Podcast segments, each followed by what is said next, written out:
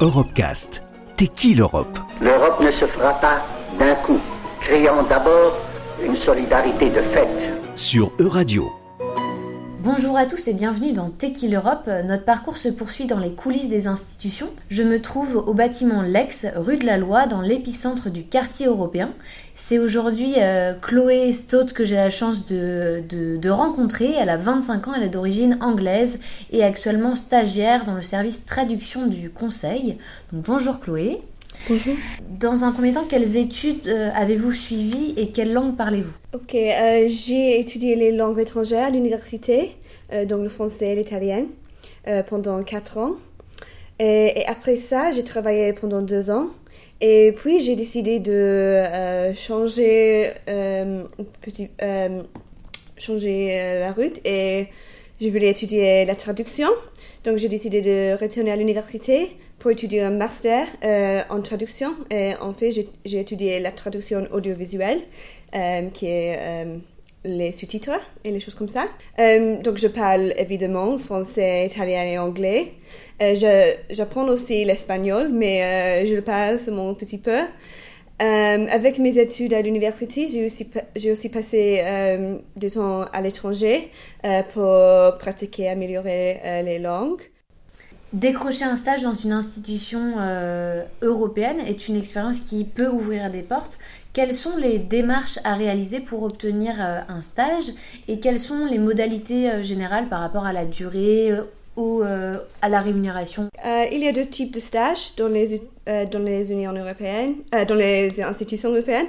les stages payés et les stages non payés. Donc, les stages payés durent toujours cinq mois il y a deux euh, périodes de stage par année. Euh, pour le conseil, ça c'est du septembre jusqu'au fin janvier.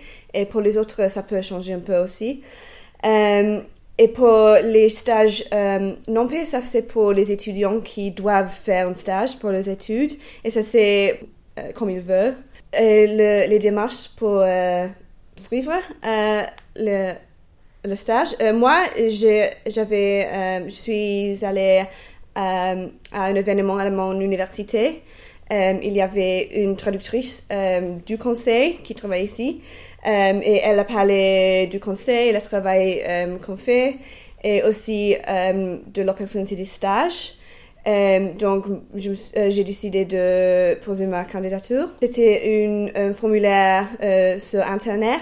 Et puis, j'ai fait un entretien par téléphone avec euh, le chef d'unité euh, euh, d'unité anglaise où je travaille maintenant. Donc c'était pas une, un processus trop compliqué. Est-ce que vous pouvez nous expliquer, expliquer à nos auditeurs quelle est la distinction entre le service de traduction et le service d'interprétation? La traduction, le service de traduction fait des textes, traduit des textes écrits dans les documents, surtout les documents légaux. Et ça, c'est euh, euh, une position plus fixe. Donc, euh, on travaille les heures normales de la journée. Mais pour le service d'interprétation, ça, c'est un peu différent parce que c'est pour les langues parlées. C'est comme la traduction en direct. de, quand quelqu'un dans une réunion parle en une langue, les interpréteurs doivent euh, traduire vers euh, la langue euh, en direct. Et ça, c'est utilisé pour les réunions, surtout ici. Et ça peut être à quelques heures, on ne sait pas. Donc, c'est moins fixe. Alors j'imagine que la traduction a un rôle très important dans, dans la législation européenne et dans la prise de décision, puisque chaque terme doit être interprété un peu de la même façon d'un mm. pays à l'autre. Euh, est-ce que vous avez euh, bénéficié d'une formation ou de consignes euh, spécifiques par rapport à ce type de traduction? Moi, personnellement, je n'ai pas reçu une formation spécifique, mais il y a toujours des formations disponibles aux fonctionnaires aussi pour moi comme stagiaire. mais il y a aussi beaucoup d'outils qui sont disponibles à nous. il y a une une plateforme qui s'appelle IATE, qui est pour toutes les euh, institutions européennes, mais c'est aussi disponible euh, au public. Euh, et ça, c'est très, très utile pour les termes et pour avoir les, pour donner le bon sens aux documents. Alors vous m'avez expliqué avant l'émission que comme la plupart des documents sont déjà en langue anglaise, vous avez un travail de traduction qui est entre guillemets un peu moins conséquent que les autres unités. Alors quel type de documents vous êtes amené à traduire?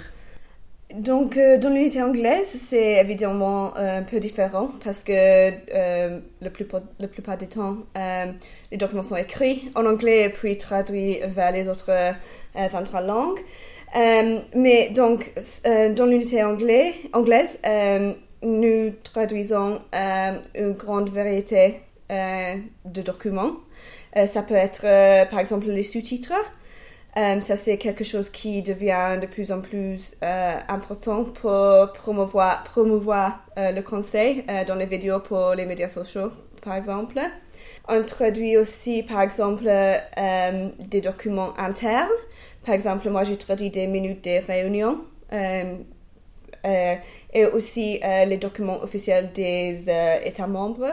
Et pour avoir une petite idée, vous êtes combien dans l'unité anglaise? Euh, Nous sommes, je crois, environ 30 personnes, euh, dont 22 linguistes, je crois, les assistants qui font euh, la préparation euh, et aussi la coordination. Et alors, ça fait maintenant deux mois et demi que votre stage a commencé. Qu'est-ce que vous avez appris, compris un peu de, des institutions? J'ai appris beaucoup ici depuis les dernières deux mois et demi.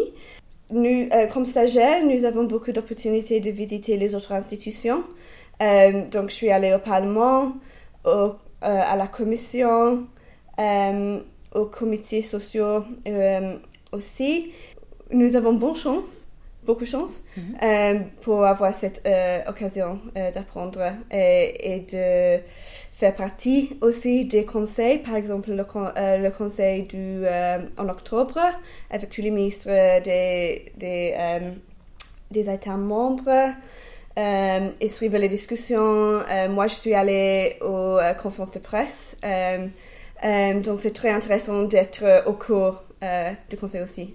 Et pour terminer cette interview, quels sont vos projets pour la suite?